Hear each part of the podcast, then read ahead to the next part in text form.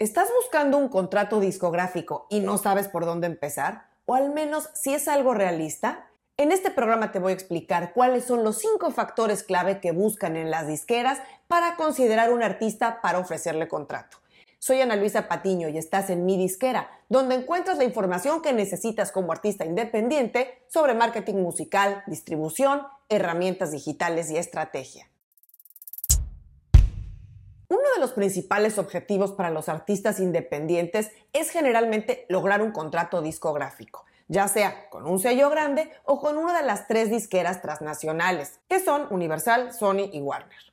Los artistas consiguen la dirección, el nombre y el correo electrónico de los ejecutivos encargados de la casa de talentos y se dedican a mandarles demos ya sea a sus oficinas o a sus correos presentando su música y diciéndoles qué buenos son y que deberían firmarlos. Coincidirás conmigo que generalmente no hay respuesta. ¿Por qué pasa eso si las disqueras lanzan todos los días nuevos artistas? ¿Por qué es tan difícil llegar a ellos y que al menos le hagan caso a uno? Así es que vamos a ver cuáles son los cinco factores que van a determinar que la gente encargada de contratar artistas les ponga el ojo para ofrecerles un contrato. Y antes de comenzar, comentar que como ya he dicho en otros programas, el cerrar un contrato discográfico no debe ser sí o sí un objetivo de todo artista independiente es perfectamente válido que un artista no quiera entrar en las filas de una disquera transnacional y prefiera desarrollar su carrera bajo sus propios términos. Porque tan apantallador y espectacular como parece, tengo que decirte que tampoco es algo para todos. Te voy a dejar en las notas un programa donde hablé a detalle de quién debería y quién no debería buscar un contrato con una disquera. Y antes de pasar a los cinco factores que busca una disquera en un artista, Comentar de antemano que quien da el primer paso va a ser crucial. Las cosas empezarán con el pie derecho cuando el primer acercamiento lo hace la misma disquera y no a la inversa. Es mucho más factible conseguir un contrato discográfico con una empresa que se interesó en ti y te buscó a que ellos se interesen en ti si tú los buscas. El típico email o mensaje de hola, soy fulano o fulana, mi música es buenísima y me encantaría que la oigas, suelen no tener muy buen efecto. Lo más estratégico es ponerte enfrente de sus ojos y de su atención de forma indirecta para llamar su atención y entonces sí hacer que ellos te busquen a ti. Así es que dicho esto, vamos a los cinco factores que harán que una disquera ponga el ojo en un artista. Comenzamos en primer lugar por lo más obvio, los logros. Lo primero que tienes que pensar es que una disquera no firma a un artista por lo bonita que es su música, sino por el potencial que tenga para generar dinero, el potencial comercial. Así, aunque suene duro. Salvo algunos motivos oscuros que puede haber y que no voy a detallar en este programa, ningún ejecutivo disquero va a firmar a un artista por otra razón. Las disqueras son compañías públicas que cotizan en la bolsa y que deben asegurar ciertos ingresos mínimos a sus accionistas. Así es que lo que menos necesitan es un elenco de artistas que podrían ser maravillosos, pero que no generan dinero.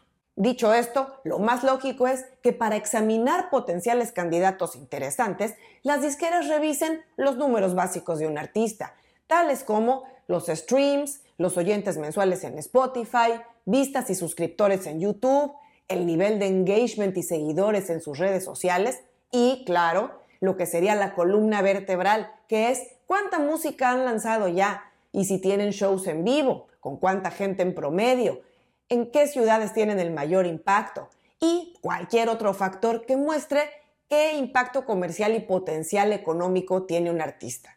En segundo lugar tenemos el talento. El talento cuenta y mucho, aunque no te puedo decir que el talento por sí solo sea suficiente para que firmen a alguien, pero sí te puedo decir que es un ingrediente imprescindible en la decisión. Si una disquera firma a un artista, quiere estar seguro que tiene madera, que tiene talento para seguir creciendo con su música más allá de lo que tiene ya lanzado hasta ese punto. Un artista que tenga ese potencial de seguir desarrollando su nivel artístico y personal para alcanzar nuevas alturas va a ser atractivo.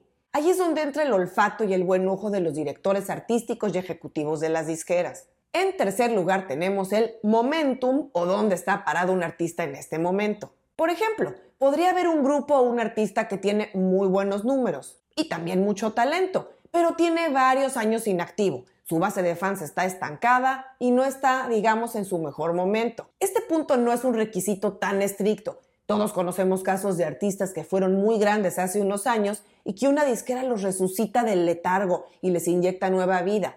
A veces sale bien, pero otras no sucede lo mismo.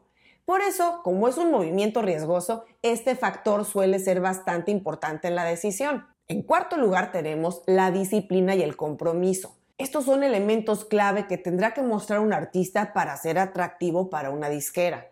Porque suele suceder también que hay artistas con muy buenos números, talento, una base de fans creciente, pero que son gente que no tiene precisamente una disciplina de trabajo, que divaga entre su música y otras ocupaciones y que no está enfocado a fondo en su carrera, que incluso no tiene gente que lo encamine y que lo ayude a estar dando los siguientes pasos.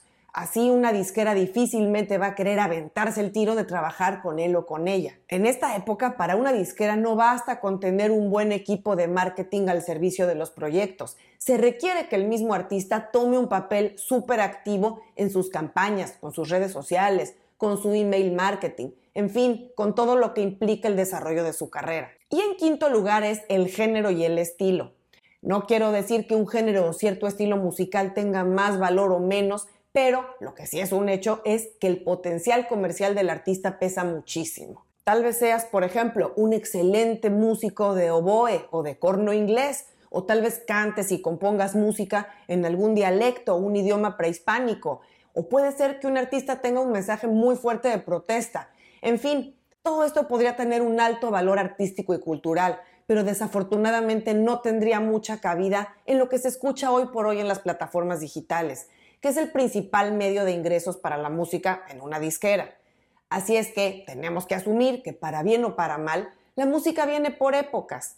Hay etapas en las que las disqueras buscan más, por ejemplo, artistas pop o de música urbana o de música regional mexicana o electrónica, etc. También va a depender de la cantidad de artistas que ya tengan firmados en ciertos géneros, porque podrían no tener la capacidad de trabajar varias cosas del mismo género simultáneamente. Y también que estén buscando llenar huecos con otro tipo de género o de estilo musical. Y ya que vimos estos cinco factores, te debo comentar también que no son elementos infalibles. Sobra decir que hay muchos, muchísimos artistas que reúnen esos cinco factores y más, pero simplemente no pueden aspirar a un contrato discográfico porque el espacio es limitado hay relativamente pocas oportunidades considerando la inmensa cantidad de talento que hay. Así es que si tienes la gran suerte de toparte con una oferta de un contrato discográfico y estás consciente que es el trayecto que quieres seguir en tu carrera, mucho éxito. Deberás pensar también que un contrato con una disquera no es el paso definitivo y la llave al éxito en tu carrera, es simplemente una gran oportunidad que si aprovechas y los astros se alinean, podría llevarte a otro nivel. Pero también existen muchísimos casos de artistas firmados que no logran despegar por muchísimas causas. Lo más importante es que si eres un artista independiente con cierto nivel ya de éxito y potencial en tu crecimiento, sigas tu camino buscando el máximo desarrollo dentro de tus propios medios y bajo tus propios términos. Si logras aterrizar un contrato atractivo y justo con una disquera, qué genial. Pero siempre camina con pies de plomo no firmes nada de lo que no estás seguro y tampoco te desanimes si pasa mucho tiempo y no logras que alguien te ofrezca un contrato. Tu último propósito como artista no debe ser firmar un contrato discográfico, sino desarrollar una carrera exitosa en tus propios términos. Si ambos factores se alinean, estás de gane, pero la pelota la controlas tú.